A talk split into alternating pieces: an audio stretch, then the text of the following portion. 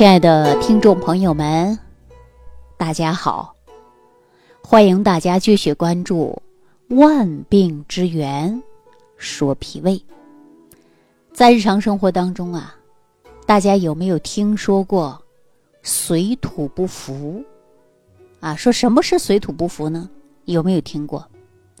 实际在《周瑜传》当中呢，就有这样的记载，说不习水土。必生疾病。那《三国演义》当中的第四十四回说：“曹金此来，多犯兵家之忌，取中国士卒，远涉江湖，不服水土，多生疾病。四忌也。曹兵犯此数忌，虽多必败。”也就说呀，你曹操的兵再多。但是呢，你会不服水土，会生病。你看，在赤壁之战，那曹兵为什么是水土不服呢？因为呀，这些士兵不能适应南方的气候、饮食的习惯。关键呢，士兵的肠道的微生物啊，也就是说微生态的环境也发生了变化，导致呢肠道菌群失调，肠道的微生物出现了变化。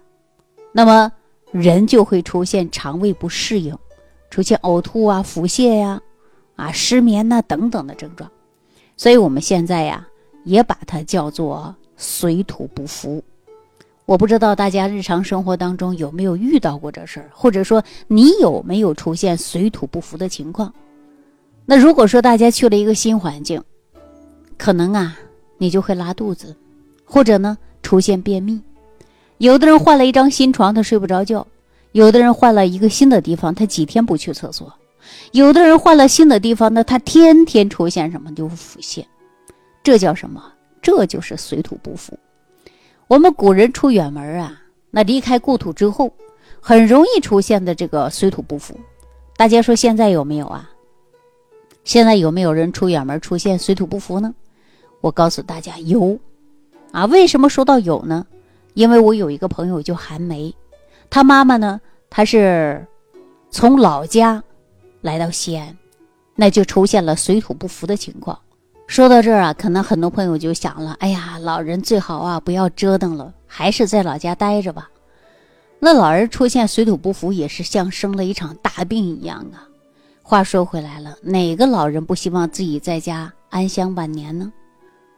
事实上啊。说，即使子女成家了，这父母啊依然会替子女操心。你看，儿子结婚了，那帮儿子带孩子；姑娘结婚了，那就帮姑娘啊去带孩子。这总之，父母呢就像革命的一块砖，哪里需要哪里搬，而且父母从来没有怨言。大家想一想，是不是这样的？所以说到这儿啊，你看韩梅的。老家呢，就在甘肃平凉。她跟老公呢是老乡，结婚之后啊，就在西安定居买了房。以前小孩小，啊，放老家呀，婆婆就给看着了。现在孩子呢需要上幼儿园了，即将上学了，那也需要有人看着呀，又接又送啊。所以说呀，韩梅呢又得上班，啊，养家糊口，车贷房贷。生活也需要赚钱，孩子上学呢也需要托管费呀，家里的开销也很大呀，不能指望老公一个人。再加上这两年呢，说各地呀都出现了戴口罩的情况，所以说很多人说了，哎呀，现在这几年的很多事情也不好做。就这样，韩梅呀就把她妈妈从老家接到西安，可是他妈来西安呐，说这个大城市。挺好的，先熟悉一下。等孩子上学了，起码老人学会买菜了，路熟了，接孩子上学，啊，放学，这也是方便了。可是呢，这老太太呀，来到西安，还不到一个月，就受不了了。一开始啊，她就感觉到跑肚拉稀，她没在意，可能吃什么东西吃坏了。那也不能老这样啊！刚出来又跑厕所，啊，每一天都这样。后来坚持不了了，干脆从卫生间出来呀，简直就是要扶着墙。大家都知道拉肚子是真的很伤人的，我们常说好汉架不住三泡稀呀，更何况是一个上了年纪的老太太呢？哎呀，韩梅就开始心疼了，就也着急了，赶紧呢，就到小区的门口药店买了一些止泻药，吃了。啊，果然好了几天，可是没过几天，饭菜稍微有一点油腻，老太太又开始跑卫生间了。哎呀，这次跑的比第一次还勤，啊，大便呢出现溏稀，而且呢严重腹泻。你说这前前后后才二十多天，就两次拉肚子了，你这样熬下去肯定是不是好的办法呀？所以呀，他呢就找到了我。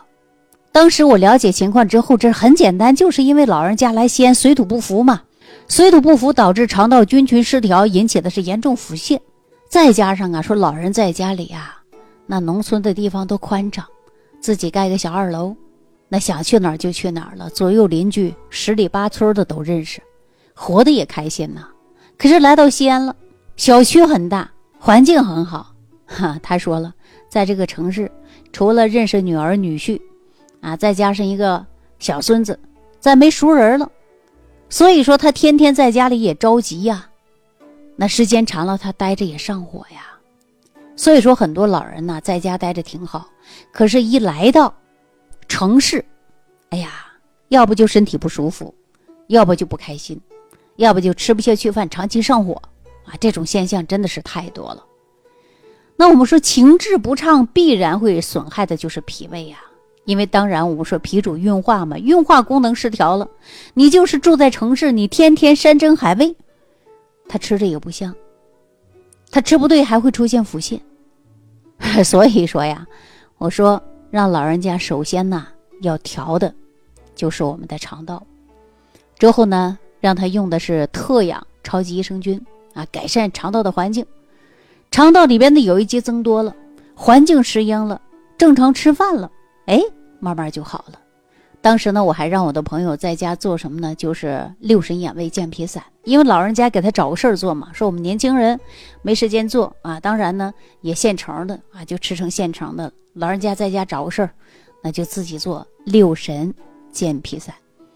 那食材配方我都给他了，教他学会制作。你看这老太太吃了一段时间呢，感觉不拉肚子了啊，状态也好了。当然，我们说人体啊，除了生病，就是因为环境改变了，而且呢，心情啊也很重要。你看，有很多老人呢，一出门啊，心里就不舒服，他不想离开他那个土地。所以说，很多老人说：“哎呀，我回到家里，感觉我的病都好一半了。”确实是这样的。为什么今天给大家说到寒梅的妈妈的情况呢？啊，这不，今天早上啊，我刚到办公室。还没呢，脚前脚后就跟我进来了，整个人呢都是笑容满面的。一看到我啊，就高兴的笑起来了。我就知道他妈妈的身体肯定是好了。然后呢，他从兜里啊拿出了一个小袋子，颜色是黄黄的，我还纳闷呢，放我办公桌上这是什么东西啊？他就说了啊，这不是我给你的，这是家里的老太太让我给你带过来的。无论如何，你不能让我带回去啊。回家我没办法跟老太太交代。